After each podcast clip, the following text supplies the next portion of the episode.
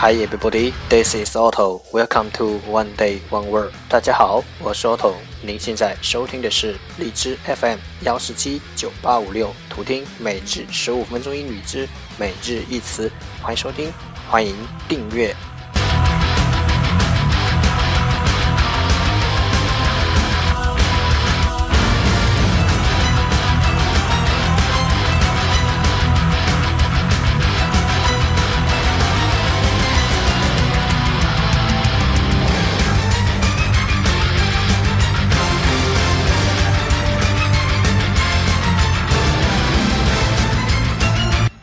微信公众号 Otto Everyday O T T O E V E R Y D A Y，请关注，让学习英语融入生活，在途中爱上你自己。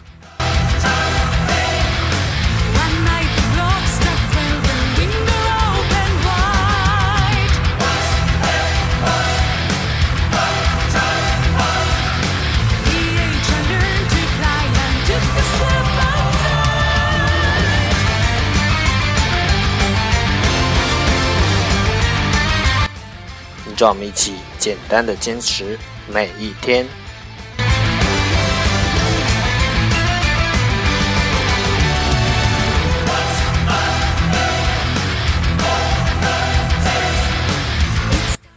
All right, let's get started. Day 180.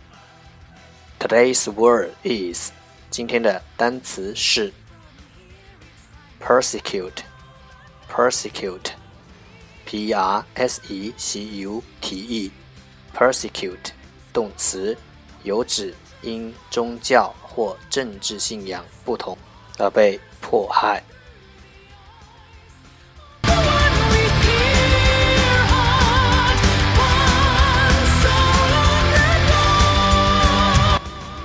Let's take a look at its example，让我们看看它的例子。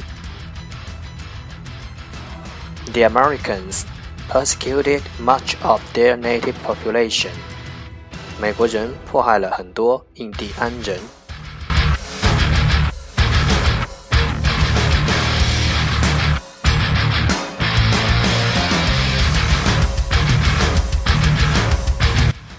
Let's take a look at its English explanation. 让我们看看它的英文解释。To cheat someone cruelly or unfairly, especially because of race or religious or political beliefs.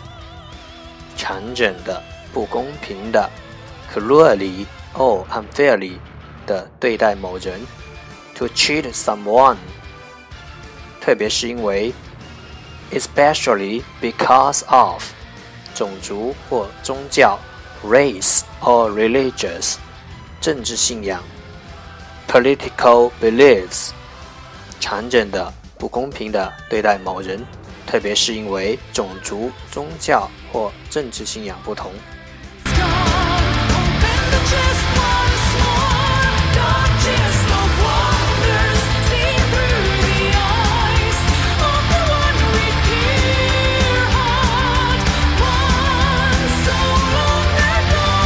Let's take a look at its example again. 让我们再看看它的例子。The Americans persecuted much of their native population. 美国人迫害了很多印第安人。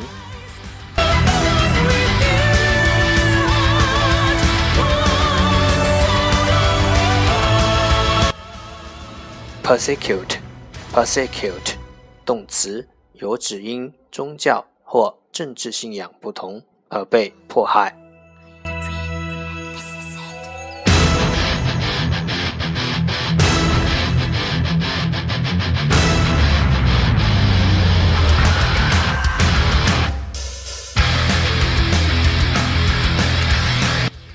That's all for today。这就是今天的每日一词。欢迎点赞分享，欢迎用听到的单词评论。欢迎以节目的格式投稿，欢迎和我一起用手机学英语，一起进步。See you tomorrow，明天见，拜拜。